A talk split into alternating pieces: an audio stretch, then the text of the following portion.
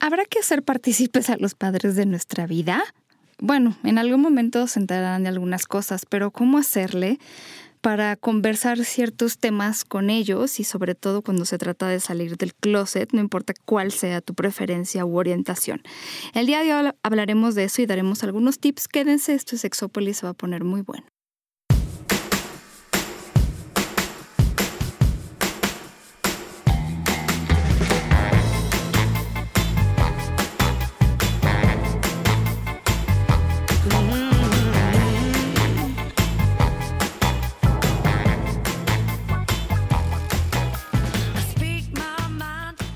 Hola, ¿qué tal? Bienvenidos y bienvenidas a esta cabina que ya nos distrajo Mono Esdrújulo por las cosas que pone ahí en su Twitter y también Diosa Zafiro que nos está dando una receta de cómo poner los dos distintos olores en diferentes partes del cuerpo. Me gusta muchísimo. Gracias por seguirnos y por mandarnos tips también. Gracias a a Elías por todos sus saludos, le mandamos muchísimos besos. Elías, ¿cuándo vienes? ¿Cuándo te dejas venir completito tú todo en la cabina? Deja León y llega para acá. Sí, por, mira, el día que te quieras venir a la Ciudad de México, aquí te esperamos con las puertas abiertas. Claro, con todo abierto. Eh, eh, sí, por supuesto. Con, con, quien quieras a la hora que quieras, vente, literal. También con los baches abiertos, por si acaso. Por si es necesario. Pero el día de hoy hablaremos de un tema que en algún momento de mi vida me causó mucho conflicto y me daba mucho coraje, pero ahora estoy un poco más tranquila porque la vida ha cambiado, las circunstancias han cambiado, pero no todas las personas han cambiado. Entonces, el día de hoy platicaremos de eso.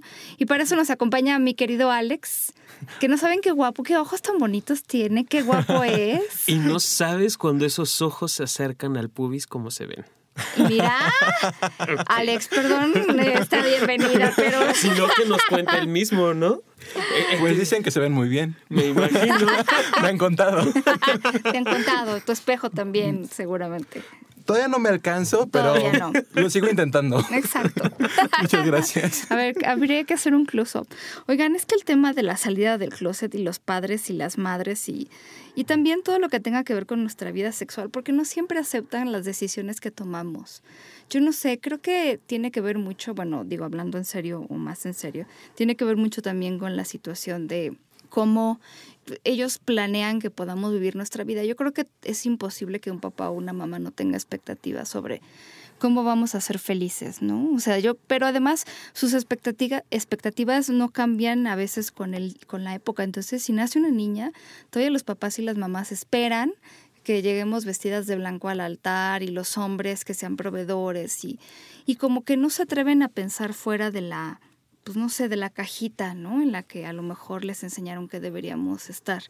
Y, y muy pocos papás y mamás se atreven a pensar, por ejemplo, en las mujeres como proveedoras de familia o en que podamos tener una vida aparte. Ahora es como más común, por ejemplo, la decisión de muchas mujeres de irse a vivir solas o con amigas o con el novio, pero eso hace 10 años no era tan común, hace 20 mucho menos. En otros países sí, pero en Latinoamérica todavía había cosas y hay cosas todavía que son tabú. Entonces, si una mujer decide irse a vivir con su novio y no está casada, pues sí, sigue siendo complicado. La verdad es que para muchos papás y mamás, si tu novio se va a vivir, eso el tema lo traigo como muy fresco y creo que lo platicábamos hace poco justo con Caro González, que vino a visitarnos, que también es sexóloga, cómo Latinoamérica este asunto de la familia y los papás y las mamás, dejarte ir con el novio a dormir, este, pues todavía sigue siendo muy complicado, ¿no? Y que aún se sigue esperando dentro de estas expectativas que se cumplan. Digo, ya no tanto, ya no es tan esperado que se casen y que lleguen vírgenes y demás, pero aún hay expectativas muy altas depositadas En, en, los hijos, en las hijas, en, y cuando tú tengas hijos, aunque no se, ya no se habla de un matrimonio como tal, pero la, la idea de una relación heterosexual, hombre-mujer, es decir, hombre-mujer, la expectativa de y voy a tener nietos o hijos o vas a tener hijos. También eso es una cosa que a los padres yo todavía no creo que sea hay muchas cosas que todavía les podemos decir yo, y, y, que no nos van a creer por ejemplo esto de no tener hijos yo creo eh, que hay muchas mujeres que llegan con sus papás y familia y decirles no quiero tener hijos y no creo que las tomen en serio. ¿eh? Yo creo que les dicen todavía... Estás chiquita. Estás chiquita. Incluso hasta médicos. Digo, no sé, eh, yo, yo conozco a la amiga de una amiga que es mi amiga. Este, que ella decía, yo no quiero tener hijos y la neta no quería tener hijos. Y, y estuvo cañón que la operaran, una, un médico, una médica que le hicieron una operación porque además tenía muchos problemas de miomas y cosas de esas a nivel matriz. Pero como no había tenido hijos, no la querían eh, operar. Operar, sí, eso es muy que común. muy complicado, que muy difícil. Ay, no, no, no, de verdad es un verdadero relajo eso. Sí. Claro, pero cuando nos embarazamos, nos embarazamos solas, ya ves lo que dicen, ¿no? Sí, claro. Eh, eh, una de cada dos mujeres queda embarazada. Oye, aquí encontré, en, acabo en el Twitter así como muy random, ¿eh? porque le di clic sin saber. Tres pasos para que los matrimonios homosexuales no te afecten. Número uno, ten una vida. Número dos, ocúpate de esa vida. Número tres, no te metas en vidas ajenas. Listo. Retuitealo, por favor. Sí, por favor. Ahorita lo busco. Sí, yo creo que, yo creo que es bien complicado eh, salir del closet cualquiera que sea esta salida y todavía eh, obviamente decir que te gustan las personas de tu mismo género, que te gustan hombres y mujeres, que tu identidad de género no corresponde con la que creían tus papás. Todas estas cosas siguen siendo complicadas porque no nos imaginamos que nuestros propios hijos e hijas vayan a tener vidas distintas a las nuestras y yo sé también que muchas personas no tendrían problema con que sus amigos, vecinos, parientes fueran, eh, salieran del closet, pues, pero cuando se trata de sus propios hijos tienen problemas, tienen problemas porque además eh, ahora los hombres y las mujeres salen del closet cada vez más pronto en la vida, lo que son, eso tampoco ocurría hace 10, 15, 20 años, y entonces la gente no sabe ni cómo tomarlo, y de nuevo está como él, estás muy pequeño para saber estas cosas, y, y creo que, creo que así no es la vida. Y siguen papás teniendo reacciones muy extrañas. Alex, tú eres un ejemplo, no sé cómo fue, cómo fue tu salida del closet, trágica. Bueno, la, creo que tuve dos salidas del closet, ¿no? Nada más dos. bueno, hasta ahorita llevo dos. ya sé, ya sé, ya sé, ya sé. La primera fue cuando le, le dije a mamá que era gay. Y sí fue, wow, como se cayó el mundo. ¿En serio? Y fuimos a un psicólogo, pero hasta San Juan de la... Ya muy lejos, así como que, pues, ¿qué es? ¿Para que nadie se entere o...? Ah, ya, ya, ya. Para que te cure, esa era un poco la intención, ¿no? ¿O qué? Cuando regresé a mi casa, sí me dijo mi abuelito, vamos a buscar a alguien para que te cure. Y yo así de, no, espera, yo no necesito que me curen, yo soy gay. te estoy diciendo que soy gay. ¿Ok? Punto final. O sea, hasta, hasta cierto punto yo pensé que lo aceptaba, ¿no? Una vez tuve una plática con él y él me dijo, es que en el tú tienes que estudiar para que trabajes porque tienes que mantener a una mujer o lo que tú quieras. Entonces yo me quedé así de, wow, ¿en serio? Eso lo dijo mi abuelito. Claro. En ese momento yo dije, wow, lo está aceptando bastante bien, ¿no? Pero ahorita que me vieron besándome con mi novio, entonces sí fue como que el caos total y se derrumbó el mundo por octava vez y todo se claro, derrumbó. porque no es lo mismo que les digas que ya te vean, ¿no? Porque creo que cuando les dices habrá papás y mamás que todavía digan, bueno, igual y es una etapa, lo cual no es una etapa, no es una etapa. Y entonces contigo pensaron que a lo mejor hasta que te vieron besarte con alguien, ¿no? Sí, no, digo, tengo muchas amigas, entonces sí había veces en las que, pues vengan a mi casa y llegaba una amiga y llegaba otra amiga y, y así como que, ok, ¿eres o no eres? Porque traes a muchas chicas a la casa. No, bueno. Y así de, solo son amigas, lo lamento. Claro, sí.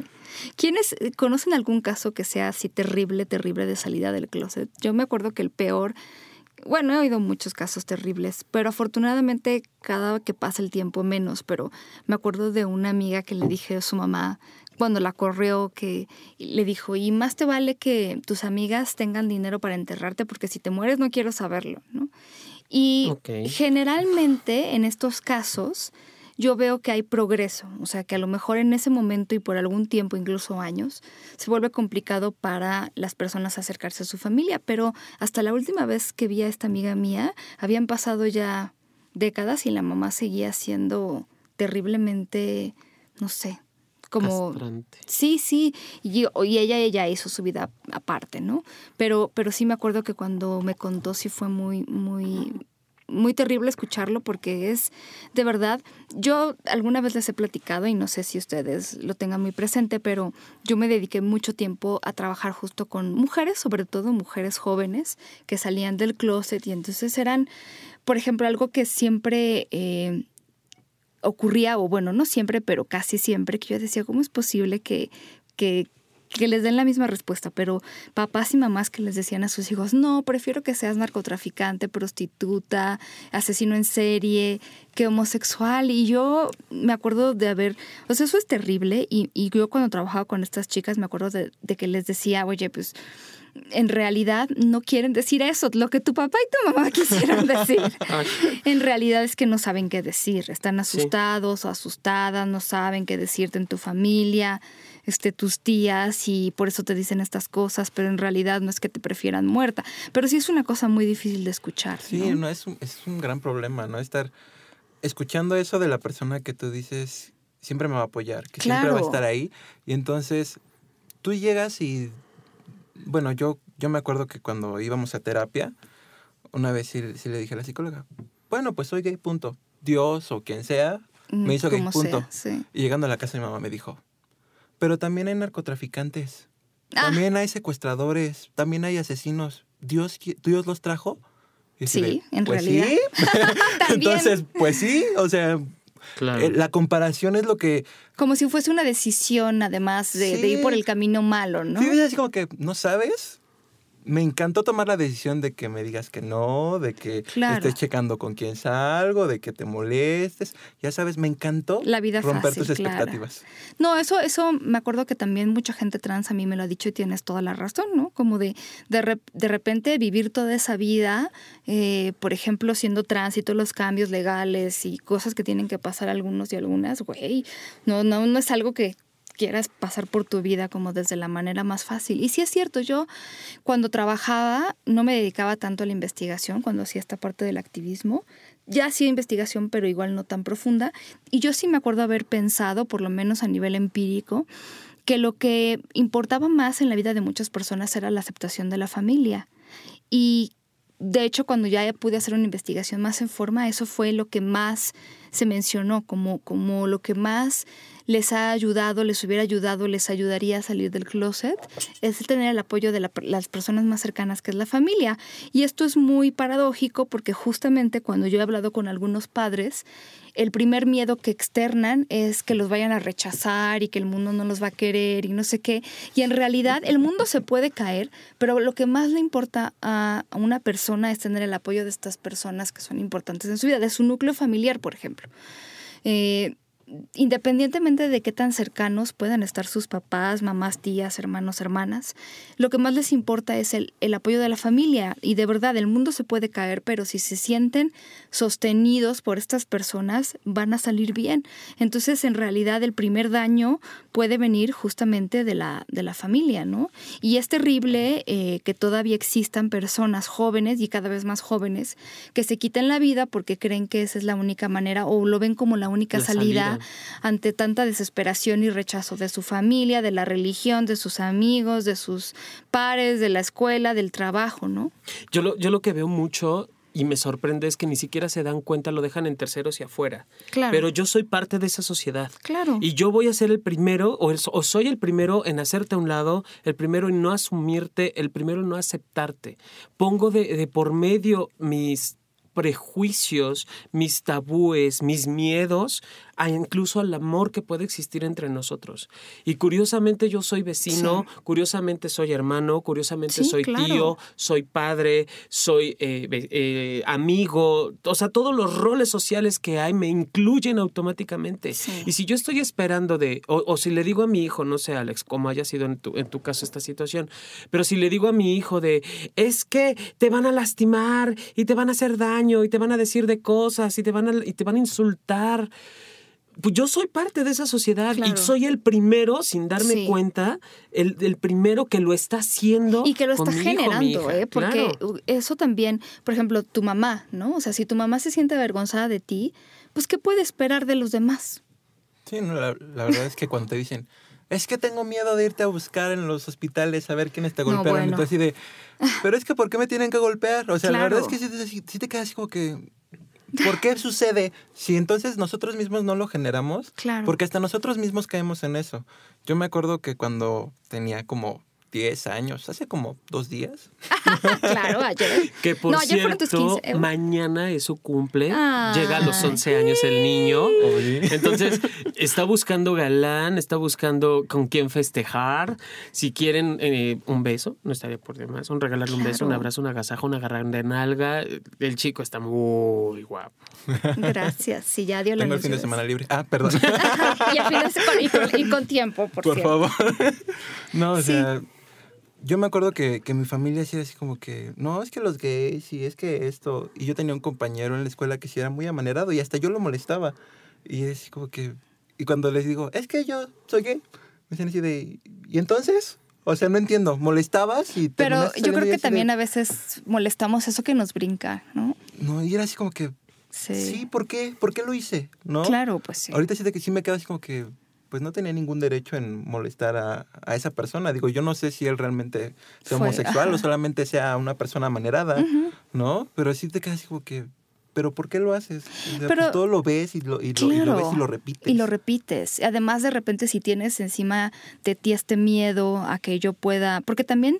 Eh, conozco papás que no necesitan que sus hijos se los digan, nos empiezan con el, si mi hijo fuera homosexual, ya sabes, ¿no? Además, esto que estabas diciendo ahorita me resuena mucho también tú, Jonathan, ¿no? En este de, pero es que yo no quiero que sufras y te rechacen. Bueno, la verdad es que esto se llama vida. ¿No?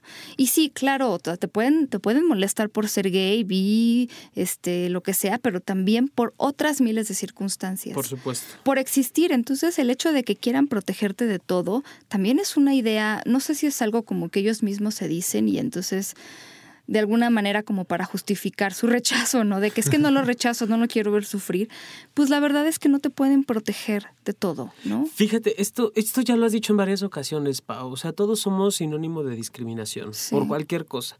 Por gordo, por alto, por flaco, por feo, por guapo, por ojos bonitos, ojos grandes, ojos pequeños, por chino, por lacia, por, por todos somos eh, podemos vivirnos en, en, cualquier circunstancia de discriminación.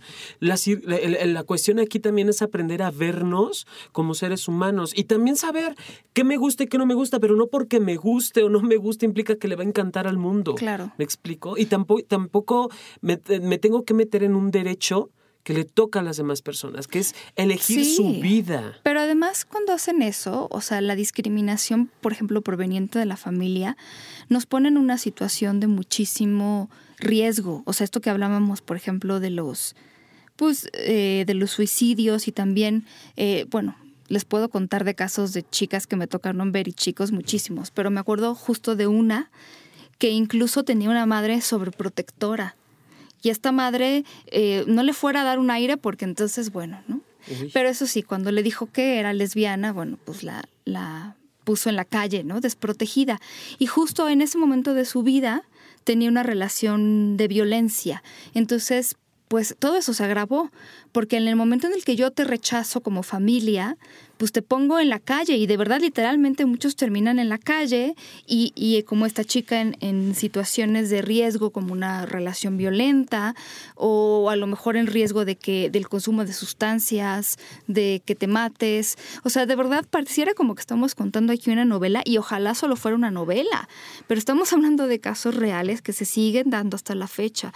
¿Y por qué? No lo sé, deberíamos ser una sociedad en la que hubiésemos progresado más y entendiéramos que es que ni siquiera, o sea, a ver, eh, veamos la idea, o sea, lo, que le puede pasar a un niño o niña cuando nace son muchas cosas. O sea, si siguen pensando que la, las personas de la diversidad sexual, y ahí ya no quiero incluir a los heterosexuales porque aunque son parte de la diversidad sexual, yo sé que la gente no lo imagina así, pero bueno, vamos a hablar de gente homo, este, trans si quieren, ¿no?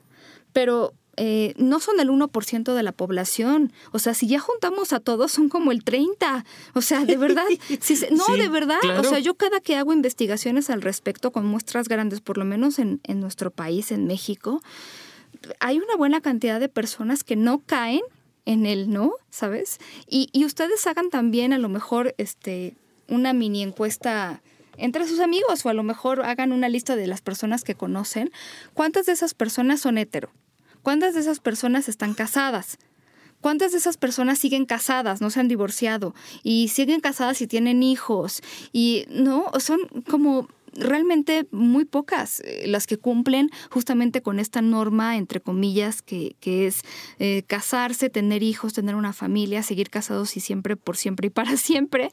Entonces no, no caemos en esta, la mayor parte de las personas en esta definición tan cuadrada de lo que es un hombre o una mujer o los roles de género. Entonces piénsenlo desde ahí, las posibilidades de que una persona cumpla estos roles no son grandes y la otra pregunta que yo haría es como, ¿para qué quiero que los cumplan? Porque también puedo decirles de muchas personas que siguieron este guion y que no fueron felices. Entonces, ¿qué garantiza la felicidad de una persona? Pues simplemente el que esa persona puede elegir lo que más le gusta, ¿no? Y en esta sociedad es difícil porque no siempre te dan esas opciones.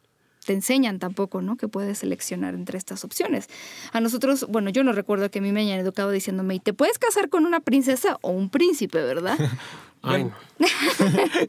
yo creo que también entra el, rol de los padres, ¿no? De, de, proteger, de, de, proteger tanto a tu hijo que a veces ya no te das cuenta de que lo estás sobreprotegiendo y que si lo dejas así en el mundo, pues no vas a saber ni qué, no vas a saber ni qué hacer, te quedas frente a un mundo completamente desconocido para ti. Claro. Entonces sí te quedas, ok, ¿y ahora qué hago? y que estas prohibiciones no sirvan para nada, desde luego. Exacto, o sea, lejos de que tú experimentes y de que sepas cómo manejarte en el mundo, si te quedas con todos esos, esos, esos miedos de, ok, ¿y si es algo que pasa? ¿Y, si hago esto, qué va a pasar, no? No, me encantan los papás y me acuerdo de uno en alguna conferencia que di que decía, yo no le dejo tener novia a mi hija hasta que tenga 18 años. Y yo por dentro le decía, no, bueno, tengo que decir que, que para mérito del hombre, me dijo, ¿usted qué opina? Y le dije, yo opino que seguramente su hija pronto va a querer novio o ya tiene novio y no le va a decir, porque estas previsiones lo único que hacen es eso, ni te van a, ni vas a dejar de ser gay, ni te van a dejar de gustar los hombres y vas a querer tener novio este, como chica adolescente y entonces lo único que vas a hacer es simplemente guardarte ese secreto. Y como tú dices, pues quién sabe qué va a pasar allá afuera. Sí, la verdad es que sí, sí te, son muchos retos, ¿no? O sea, si no te dejan tener novios, si no, si no te dejan estar con una pareja así de, ¿y cómo, cómo te vas a manejar con tu pareja frente a tu familia?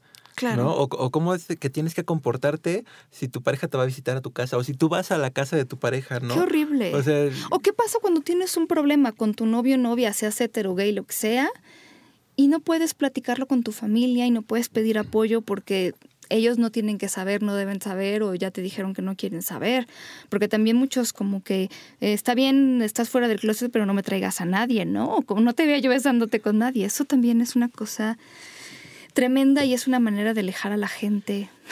Sí, totalmente. Es, en, lugar de mantener cerca a la familia por cualquier circunstancia. O sea, si yo ya sé que te van a madrear, que te va a ir mal, que te van a insultar, que te van a agredir, pues te mantengo cerca, mantengo una relación cálida contigo.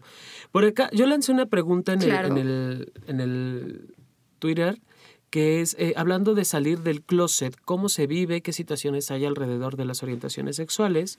Y me responden por acá, a juzgar por lo que he visto con mis allegados, diría que prejuicios, miedo, presión social, rechazo, falta de información. La más preocupante es la falta, de, la falta de información por parte de los padres, sobre todo cuando los hijos son aún menores. Claro. Y también me cuentan por acá, hay varias formas de salir del closet definirte como BDSM es una, como practicante de sadomasoquismo, ser gay y abrirte a la bisexualidad es otro. poliamoroso, gracias. Los poliamorosos, los swingers, o sea, toda la diversidad sexual y que allí nos incluye y nos suma a todos porque te masturbas, porque no. Desde me quiero casar, no me quiero casar, quiero tener hijos, no quiero tener hijos. Mi amiga salió del closet con su mamá diciendo que era hetero. Digo, hay de todos. Claro. Es que ya asumían que era gay, entonces tuvo que salir no, Yo soy buga. Te lo juro. sí, no, no, bueno. Yo creo que ahí entra mucho el, otra vez los estereotipos, ¿no? Porque dicen, ah, eres gay. Y entonces ya mi mamá daba por hecho, pues yo creo que ya me imaginaba como vestida o en un escenario con una falda. Falta de información. No sé, o sea, la verdad es que sí era así como que, pues sí. Fíjate que yo platiqué muchísimo de los tips para salir del closet. Yo entiendo también que obviamente eh, la información que hay en el mundo no, o sea, es esa, ¿no? De que los hombres homosexuales, todavía la gente piensa que quieren ser mujeres, que se visten de mujeres, etcétera. Y entonces también para los papás es como una revisión de las cosas que saben. Tampoco es fácil para muchos, eh, muchas que sus hijos, allegados, lo que sea, salgan del closet. Entonces, bueno, siempre hay que considerar, por ejemplo, si a ellos les falta información y a ellas, pues lo primero que es es armarnos con información, porque seguro van a haber preguntas como, ¿qué hice mal? Porque además, bueno, desde la, por lo menos eso nos toca a las madres mexicanas, ¿no? ¿Qué hice mal? ¿En qué fallé? este típico. arrastran, me encanta eso. Este, y saber qué contestarle, no hiciste nada mal. Eh, y yo ahí les voy a, voy a ser muy violenta lo que voy a decir. Bueno, no sé si es violenta, pero muy puntual. Eh, y justo porque acabo de oír a un amigo decir que, que alguien acababa de salir del closet con él y le dijo, lo que pasa es que a mí me violaron. A ver, yo quiero decirles desde la parte sexológica de investigación y de mucho estudio, llevo muchos años haciendo investigación sobre esto y otros temas, la violación no es un antecedente de ninguna preferencia, actividad, de nada, ¿no? Ni el abuso sexual, ni la violación, nada. Pero bueno, también entiendo que hay gente que eh, de repente como para minorar las cosas es como de, es que no es mi culpa, ¿no? No soy gay porque yo quiero, sino porque me violaron. Quiero decirles que eso, lejos de ayudarlo, va a empeorar las cosas. O sea, no le echen la culpa. A veces es verdad, por supuesto, han vivido violencia sexual y entonces lo asocian a eso, pero, pero, perdón, pero eso no es la razón por la que son homosexuales. Entonces, eh, no, hijos, sean valientes y, y admitan que, que son gays, no necesitan culpar a nadie de nada porque, porque justamente ahí es donde empezamos a malinformar a las personas de, de estas cosas, ¿no? La verdad es que es muy chistoso. Ahorita me hiciste recordar, estaba con una señora con la que viví cuando estuve fuera de mi casa y ella me dijo, es que mi hija es lesbiana porque la violaron. ¿Tú sufriste una violación? Y le digo, sí. Le dije, entonces significa que a mí me gustó y por eso lo sigo buscando. ¿o claro, y a su o sea, no, le gustó y entonces, ya se volvió lesbiana. No tiene ninguna lógica, por cierto. Gracias por, por, por decirlo, porque no tiene ninguna sí, lógica. Fue... ¿no? Y entonces las mujeres que han sufrido abuso y que conozco muchas y que no son lesbianas, ¿cuál es la explicación? ¿Que les gustó o cómo? Gustó ¿no? O sea, por favor, seguir, ¿no? la violencia no le gusta a nadie. Este, por favor, no hablen de eso como un antecedente de vida. Si ustedes han sufrido abuso eh, y quieren buscar ayuda, háganlo. Eh, platíquenlo como lo vivan, pero no piensen ni que eso las condiciona para una vida sexual mala, buena, regular, ni para una orientación o preferencia específica. lo, mismo que pasó hace rato con un comentario que nos hiciste, igual stalkeando en el Twitter y viendo que me responden, de pronto me encuentro un Twitter maravilloso que dice, mi hijo es víctima de bullying, exijo respeto. Perfecto. ¿Cuál es su hijo, señor? El gordo cara de pendejo que está allá comiéndose los mocos. Oye, eso es verdad. Es que los papás también pueden hacer bullying. Por supuesto. Y, y hablando del tema de homosexualidad, este, le están dañando a mi hijo porque es gay. ¿Cuál es? El que está ya loca vestida. claro, claro. Y no lo puedo ver y me avergüenza. Y, y eh, esto que nos compartías de, la amiga que le costó tanto trabajo y que la mamá después de décadas sigue aferrada. O sea, es esto precisamente. La primera que está declarando la violencia más fuerte es la madre. Por supuesto. Es la mujer, es, es, es la familia. Y allí de verdad destroza la alma. Sigue toda la vida y ha seguido hasta donde la, la vi, pues tratando de, de pues no sé, de, de tener tregua con, tregua con la madre, porque sí le importa. O sea, mi amiga no vivió separada de su familia, o sea, bueno, en fin. Entonces, que aunque quieras decir, es que ya voy a cerrar como mi corazón a, a, este círculo, pues no puedes hacerlo, es tu familia y siempre, siempre has estado ahí, no, no conoces a otra persona que esté tan cerca. Entonces sí es así como que, pues ya no te quiero o algo así, la no lo puedes me hacer. caía en la punta del hígado porque la conocía, pero, pero entiendo que, que ella la ve con otros ojos, por supuesto. Y hay que aprender, eso que dices, Pau, es muy importante, o sea, yo puedo tomar una postura también con la otra persona, pero entender lo que la otra persona vive también es importante, porque esto nos hace sensibles y nos hace empáticos con las demás personas. Porque sí, eh, eh, podemos ponernos, hoy en la mañana que te compartí esto que escuchaba del señor de que hablaba muy en contra de la familia homoparental y del matrimonio y etcétera.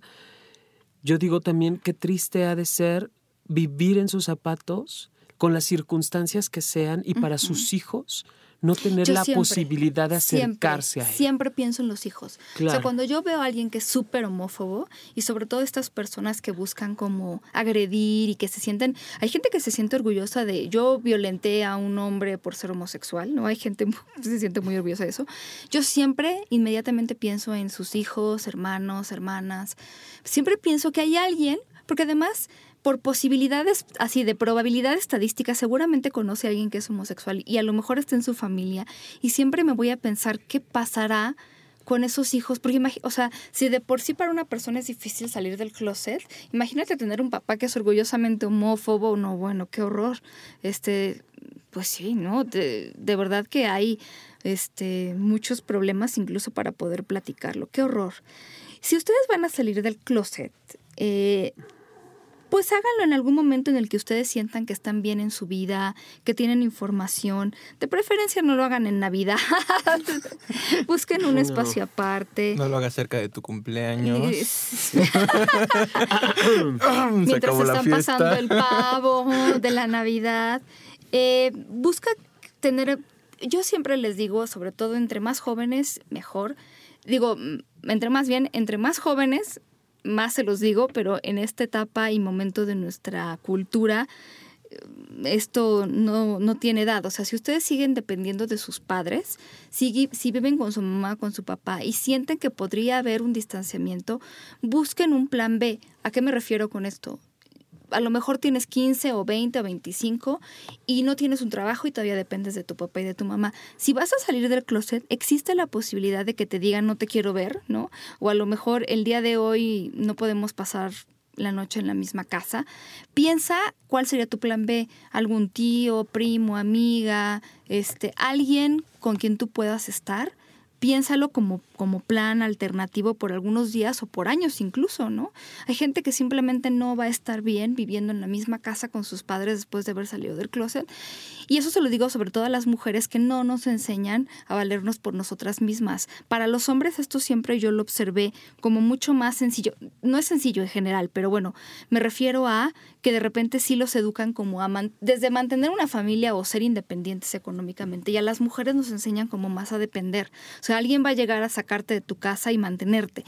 Hay que pensar también en la posibilidad de que nosotros tengamos esta libertad o independencia económica porque también podemos necesitarla. Eso eh, no sé, el género ya no tiene nada que ver. Entonces, si siguen dependiendo de su papá o su mamá y tienen una pareja, no importa si es de su mismo eh, género o diferente género, puede que su familia no la acepte. ¿Qué van a hacer ustedes al respecto también? ¿no? Sí, desgraciadamente, porque. Aunque se pueda exigir y se pueda, sí, exigir el respeto, la gente no está obligada a respetar.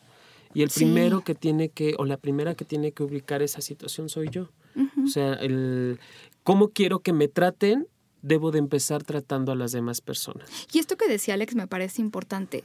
O sea, también cómo, cómo presentas esto que tú eres. Soy, ¿no? Como tú lo presentaste, digo, seguramente te costó mucho trabajo. Pero no dijiste, es que a lo mejor soy, a lo mejor no, porque también el presentarte con dudas, incluso cuando no las tienes. No, la verdad es que sí, sí es como muy impresionante, ¿no? Porque es el patriarca de la familia, ¿no? tienes a la familia reunida, es el patriarca y y decirle, ¿sabes qué es que soy? Claro. No, porque sabes perfectamente que no puedes cambiarlo. O sea, si lo pudieras cambiar ya lo hubieras hecho y no hubieras llegado hasta ese punto. Claro. Entonces sí, sí es como, yo creo que lo primero es es aprender a aceptarte y eso te, da el empoderamiento para poder decir, ¿sabes qué? Es que sí soy. Sí. Punto. También tómate el tiempo para tú aceptarte y miren, la verdad es que la alternativa es terrible. Yo conozco familias, esto ya se da cada vez menos, pero aún a mí me tocó conocer gente digo, a lo mejor más grande que yo en edad, pero, pero bueno, de los típicos y típicas que se casaban, tenían hijos y todo el tiempo era como voy a tratar de ocultármelo a mí mismo, que no hay peor cosa que tratarse de pelear con uno mismo y lo que le gusta y lo que quiere. Y, y salieron del closet a los 50, ya una, digo, bueno. Más vale tarde que nunca, pero bueno, ya estoy hablando de que le tienen que, tienen que salir del closet con la familia, con los hijos, con la esposa. En el trabajo, digo, creo que ese, hace rato que preguntabas cuál ha sido la, salida del closet más fuerte, creo que la que enfrentan consigo mismo. Yo, uno de mis grandes amigos, se dio cuenta que es, eh, no quiero decir que es gay porque es como dejarlo muy encerradito, pero él se asume como diverso, ¿no? Y entonces se da cuenta de esta diversidad a los 40 años. Afortunadamente no tenía hijos, sí tenía esposa, pero era una relación de pareja de toda la vida, llevaban juntos toda la vida.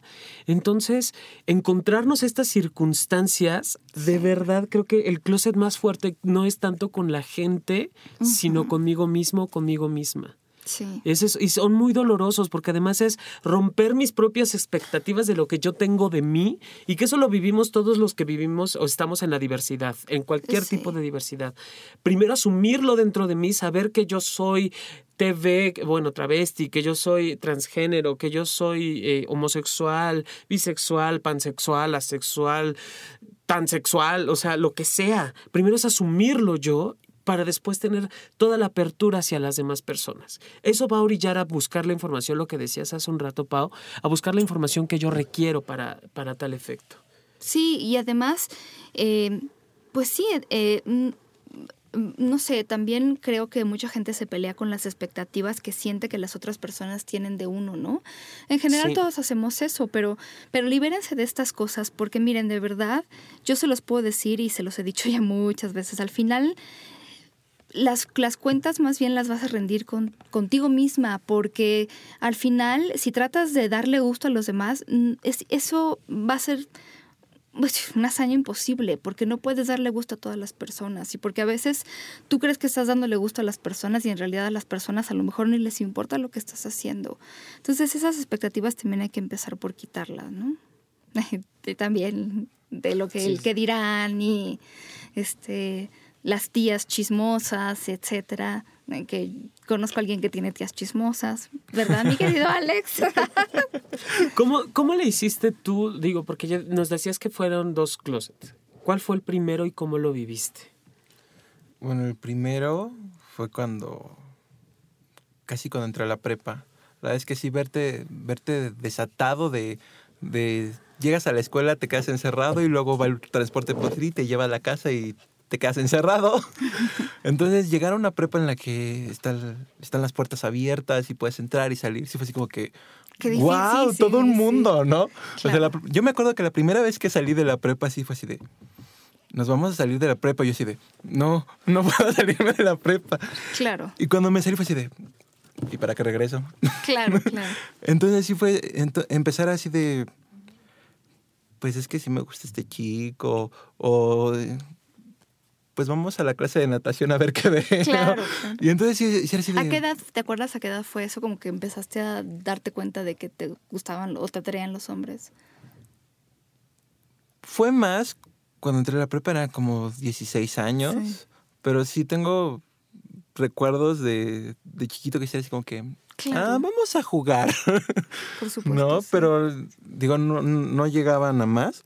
Pero sí en la prepa sí era así de, wow, ¿no? Y sobre todo ver que había muchos chicos que, que se, se, aceptaban como gays y, y, que, y que iban por la vida con sus parejas o que iban hablando y era así como que, ah, mírame yo aquí.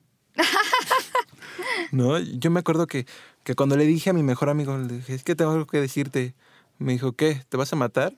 Le digo, no. Me dice, ¿qué? ¿Eres gay? Y así sí. Me dice, ya lo sabía. y así la verdad es que eh, a él lo recuerdo mucho. Él, él fue mi mejor amigo durante ese tiempo y fue mi mayor apoyo. Es que además luego los amigos de verdad que lo ven antes que uno, ¿no? La verdad es que él sí. Yo me acuerdo que hice que toda la escuela pensara que era gay, porque todos el mundo me preguntaban, oye, ¿qué pasó con Ursula? Y le decían, ay, es el mejor hombre del mundo. Lástima que sea tan hombre que si fuera chica sería lesbiana. claro, sí. Entonces, yo me acuerdo que sí decís, que es que neta, qué bueno que eres heterosexual, porque si fueras homosexual y quisiera andar contigo, terminaríamos mal. ¿No? O sea, eran mis dos amigos, que fueron Luis y Mario, fueron mi, apoyo total. Entonces, es padrísimo eso, era, era poder ser yo, estando en la prepa, ser yo estando con ellos y que ellos no les importara, ¿no? Eso sí fue como, wow, ¿no? Y, llegar a la casa y empezar a escuchar, no, es que los homosexuales esto, los maricones, y que no sé qué, es como que, Oh, oh. Ay, no hagan eso, por favor, porque ustedes no saben con quién están hablando. A lo mejor su hijo no es gay, pero el amigo del hijo sí, porque hacen eso. Eso de que, sí, eh, no empiecen a criticar cosas que ustedes no saben a quién tienen junto. En fin. no, la verdad es que sí, sí, es así como que me sorprendió mucho la apertura de ellos. De, pues eres gay, no nos importa, ¿no? Digo, ellos, literal, si fueran chicas serían lesbianas. Les gustan demasiado Les gustan demasiado las chicas, eso sí fue algo muy triste. Sí. Yo sé. Pero su apoyo fue completamente incondicional. Si había veces en las que yo le decía, es que ya, ya, estoy que, estoy que exploto, no puedo, ya no puedo con esto, no puedo. De hecho, me fui a vivir este, a casa de uno de ellos y, y él, sí era, él sí era muy hermético con su casa. Si llegábamos a ir a su casa era así de, pues me esperan allá abajo porque ahorita, ahorita voy, ¿no? Y cuando me dijo, pásate, estás en tu casa, sí fue así como que no sé, fue el acto de amistad que más voy a recordar por siempre en la vida, ¿no? De amor, diría yo. Sí, es un acto de amor. Al final del día, cuando alguien te dice lo que me, lo que me preocupa es tu felicidad y tú decides cómo ser feliz, es, es creo que de las cosas... Eh, bueno, yo tengo mucho este asunto del amor incondicional y la aceptación incondicional, y eso implica la aceptación. ¿No? Incondicionales, es saber que tu felicidad es, es, pues es tuya, tú la construyes, tiene una cara que tú le quieras dar y entonces eso es, habla mucho de, de, de esto, ¿no? De aceptación y amor incondicional justo. En ese, en ese sentido, eh, me vuelven a comentar aquí en Twitter, el papá de un amigo le confesó que siempre lo trató mal durante toda la infancia para ver si así se hacía hombre. O sea, como si la, preferencia nos hubiera hecho mujeres. O, nunca he entendido eso de para que te hagas hombre. El ser hombre no se hace, ya soy. No cumplo expectativas, me queda muy claro a veces de, de cómo tiene que ser un hombre, ¿no? Porque el cruzar las piernas ya no eres hombre, entonces me no, no sé quién me da más pena, si el niño o el papá. O sea, el papá mm. pensando que puede hacer algo para, o sea, tratándolo de una manera toda la vida para, ¿no? Buscar algo que no, no puedes cambiar, no sé. Es que al final realmente quién cumple las expectativas de un hombre, ¿no? claro, afortunadamente. ¿Quién puedes decir cumpliste la expectativa de lo que es ser un hombre completamente? Porque no somos seres perfectos, no, solo, no, somos, no podemos seguir al pie de la letra esa expectativa. Entonces yo digo que, pues, yo no conozco a nadie. digo, ahorita que comentabas de las personas que salen del closet a, edad avanzada, yo me acuerdo que una vez estaba viendo las fotos de, de, un álbum con una de mis tías y me dice, ay, tu papá era el más guapo de todos mis hermanos. Y a veces hasta pensaban que era gay. Pero pues ya tiene tres hijos, entonces yo digo que no. ¿Eso qué tiene que ver? ¿Eso qué se le impide? ¿Quién les dijo que la gente gay es estéril? A ver, que me diga, por favor. Sí. Después ya no dijeron nada, entonces fue así de, bueno, ya me voy. Claro. Sí, sí, es verdad. Es verdad y sí, tienes razón. ¿Quién cumple las expectativas de qué, no? Y, y qué es un nombre para cada quien es una cosa que no se puede definir. Afortunadamente ya hablamos de masculinidades y de diferentes maneras de ser hombre y de ser mujer o de ser lo que uno quiera, ni uno ni otro.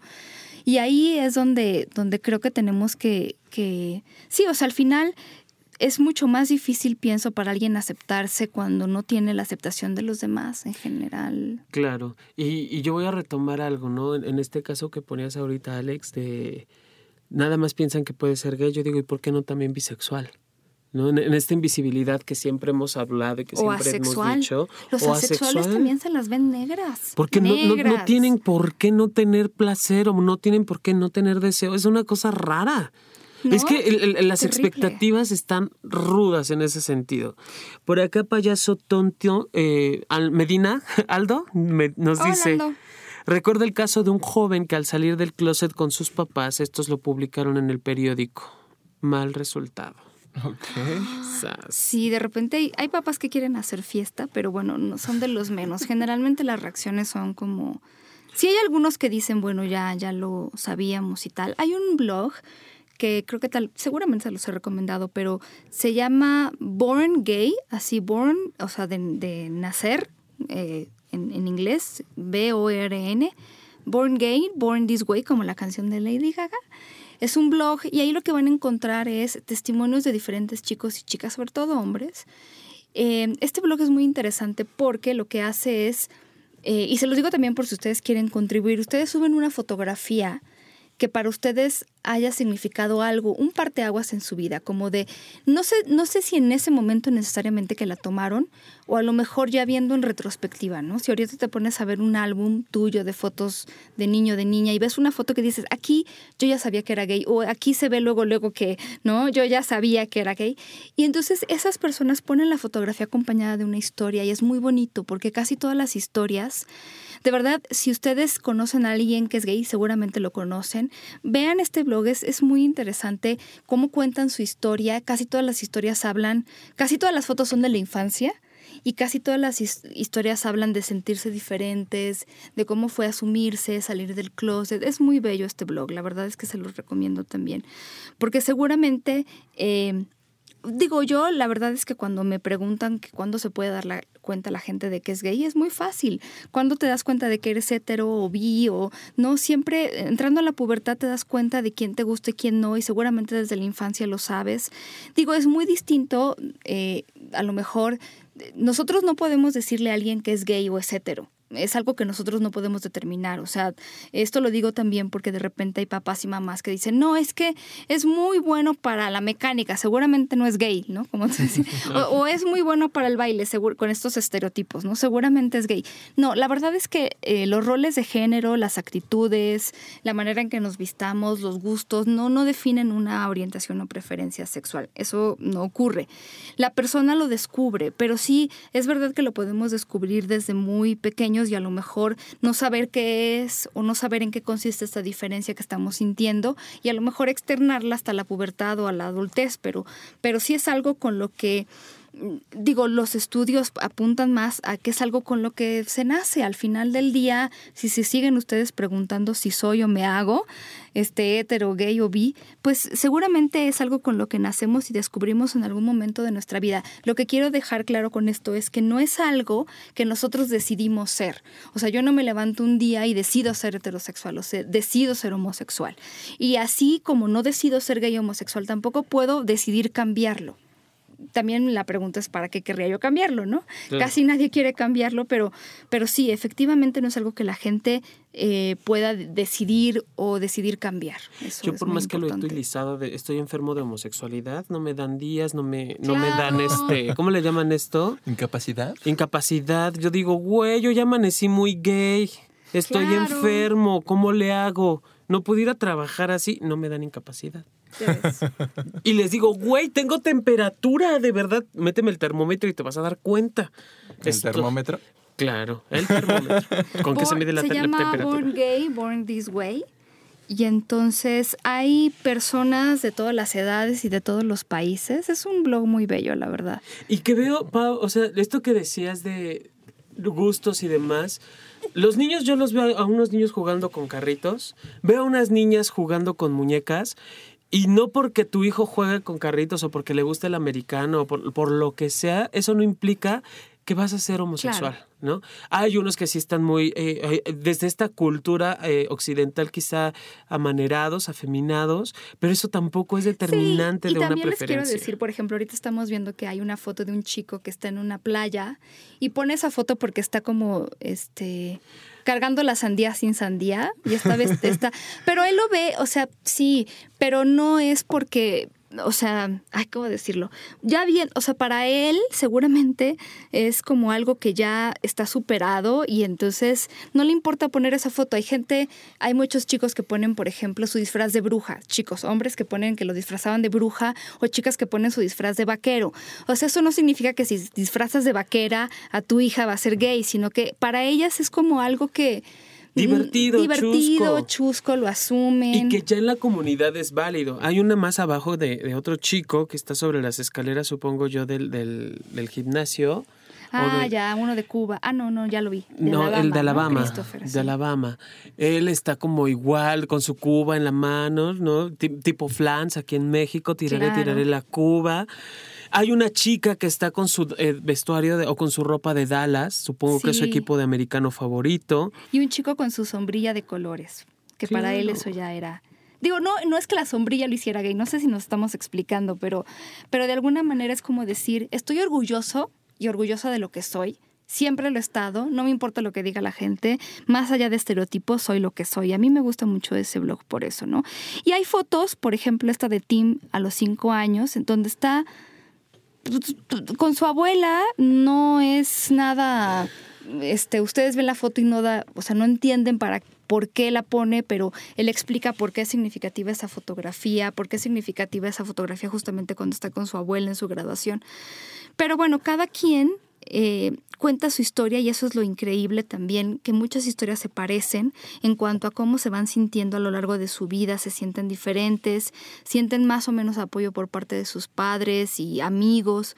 Y, yo, esto que estabas diciendo, por ejemplo, de tener el apoyo de un amigo, qué importante es, sobre todo si vas a hablar con alguien de tu familia, trata de tener el apoyo de alguien cercano que te pueda a lo mejor hacer alguna, no sé, eh, fuerte cuando estás con tu familia. Si es tu hermano, tu hermana, algún tío, primo, que tú creas que esa persona va a reaccionar de manera más positiva porque ya tienes como alguien de tu equipo, ¿no?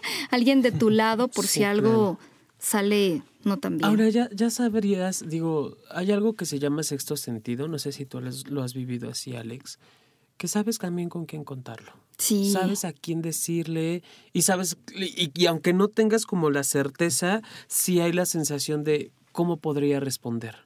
Entonces, hacerle caso a esa vocecita interna de decir, ah, creo que le puedo contar a mi tía que, que siempre me ha, me, ha, me ha querido, me ha escuchado, quizás sea muy buena opción. Versus contarle al primo que toda la vida he visto cómo tratas a los compañeros o a los amigos, ¿no? Ahorita que hablas de eso, me acuerdo que tengo una tía que vive en Veracruz con mi abuelita.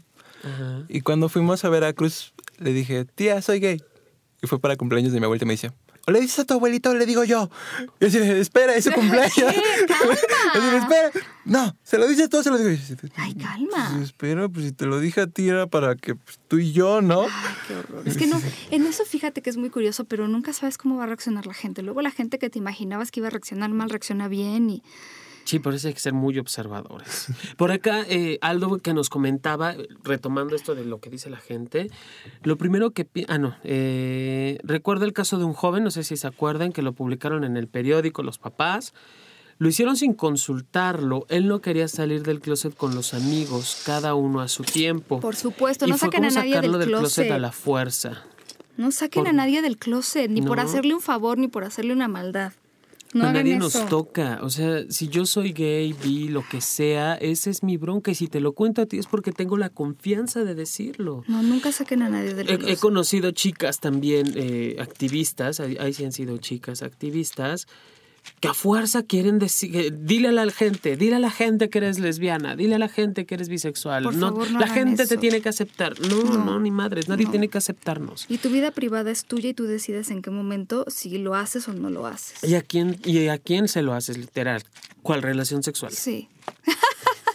claro, sí. Y es horrible porque entonces también seguramente estás sacando a alguien del closet que no está listo y eso también se los quiero decir aprovechando que ya salió el tema. Ustedes ah, busquen la mejor manera de salir del closet. No saquen a nadie del closet, por favor, eso quiero nada más subrayarlo.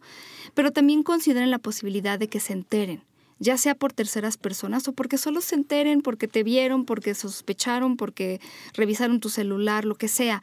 Pero entiendan que eso también, o sea, ¿cómo estarían ustedes preparados o preparadas para una situación así?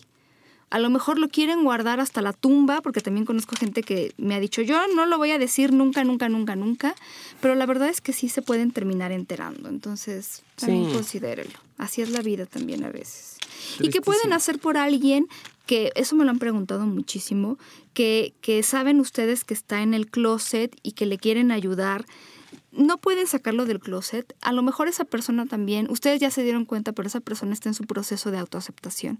Acérquense a esa persona, eh, reiterenle su interés y su cariño, ¿no? De yo te quiero y sabes que cuentas conmigo, este, aprovechen, no sé, el día de la amistad, de Navidad, de su cumpleaños, para hacerles saber que cuentan con esa persona, eh, que esa persona cuenta con ustedes y que, y, sí, apoyarla hasta el final, pero tampoco forcen la situación porque las cosas no siempre se dan de manera tan sencilla.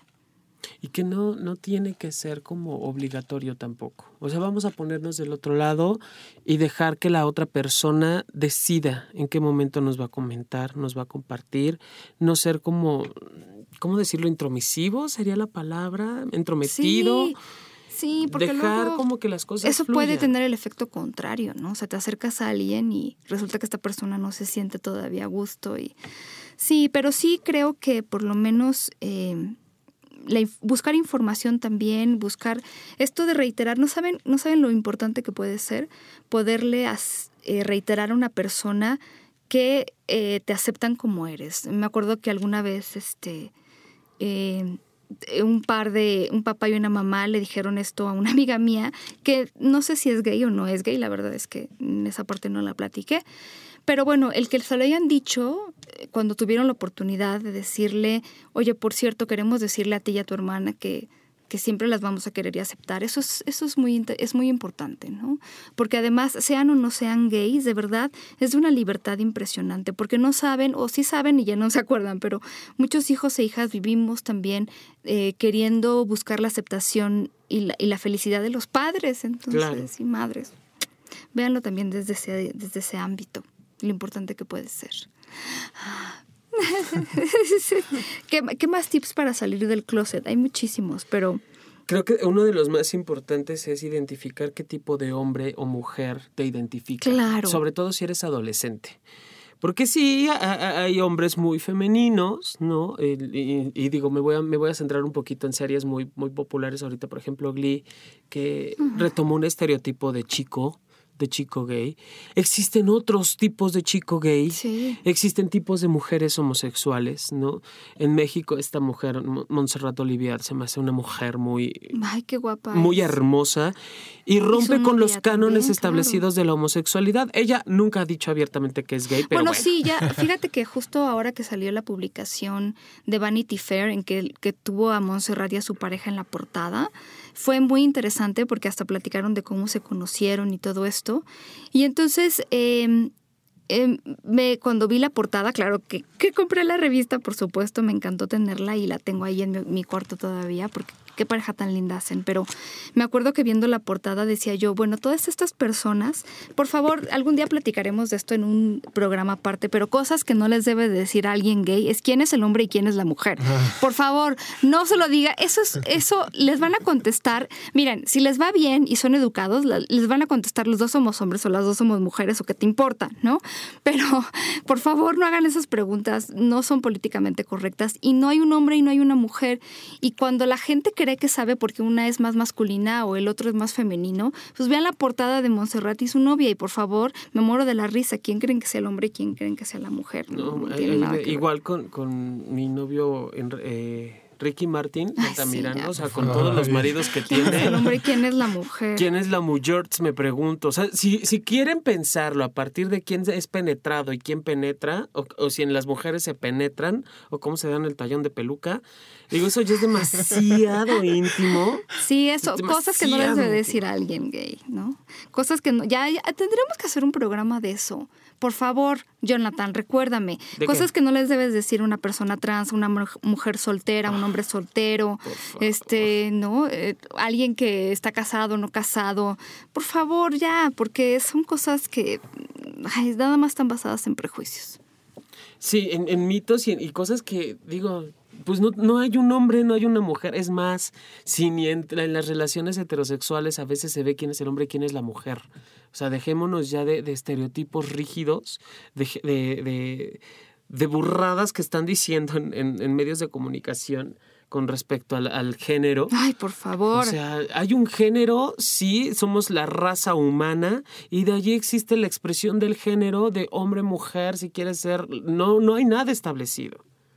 No hay nada que más de preguntar quién es hombre y mujer es así de cómo le hiciste, ¿no? Sí, ¿Cómo le hiciste para llegar hasta allá? Claro, claro, sí. Ay, en fin, en fin, en fin, en fin.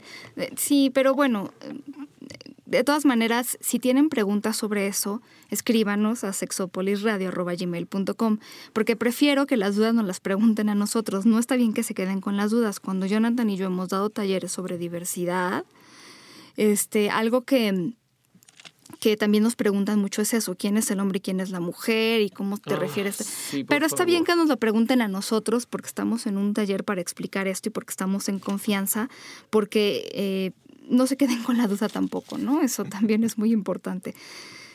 Chicos, se nos acabó el tiempo. No.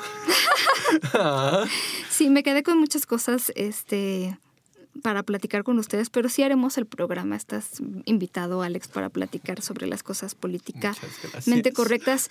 No porque tengan que hacer siempre las cosas políticamente correctas, es medio imposible, pero porque también ah, hay que revisar desde dónde vienen las cosas que pensamos y, créanme que, las personas a su alrededor y nosotros mismos nos los vamos a agradecer. Pero nos pueden seguir por Twitter en arroba sexopolisradio y arroba sexólogo-yaco.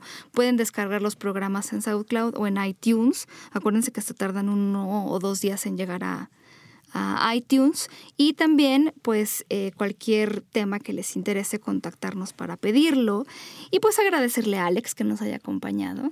No, muchas gracias a ustedes por invitarme, la verdad. tú, tú si pudieras regresar en el tiempo y te dieras a ti mismo un consejo al respecto, ¿sabes cuál sería?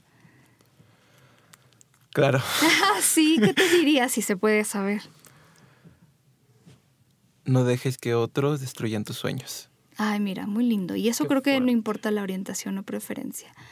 Creo que hay que regresar a, esas, a esos sueños que siempre hemos tenido, a esa persona que nosotros sabemos que queremos ser o que somos y, y mantenernos firmes en eso, ¿no? Es como un secreto para ser felices perseguir lo que a nosotros nos gusta y nos hace sentido. Mi querido John, un gusto como siempre. Igual nos estamos escuchando en ocho días y vamos a hablar de ese tema de, qué preguntar y qué no en la diversidad. Les mandamos muchos besos tronados, muchos abrazos y como siempre les recomendamos que se porten mal y que se cuiden muy bien y hasta la próxima.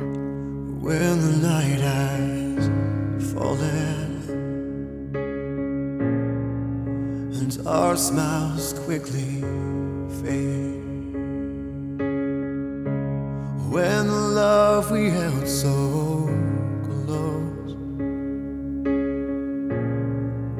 was instantly torn away. When the lights are flashing and the tears begin to fall. When we wait for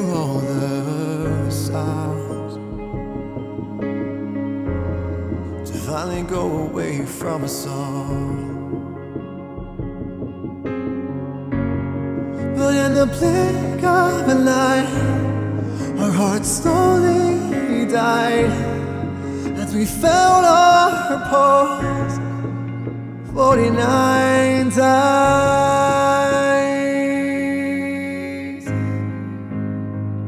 We will never hide, we will never run. Stand strong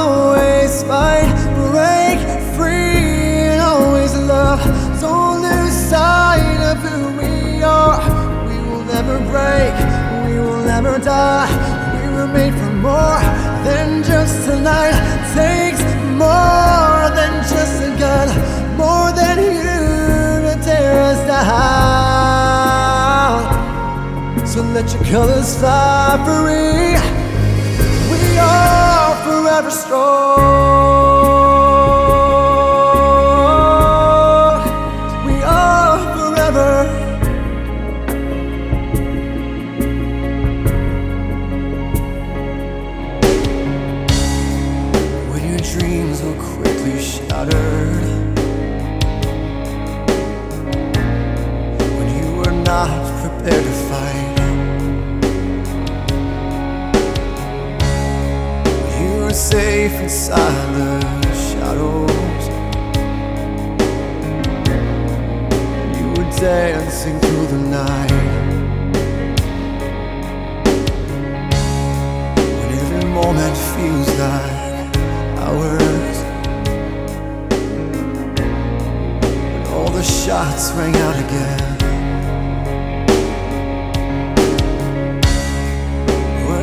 Lives are held for ransom as he holds it in his hands. And in the blink of an eye, our hearts slowly die as let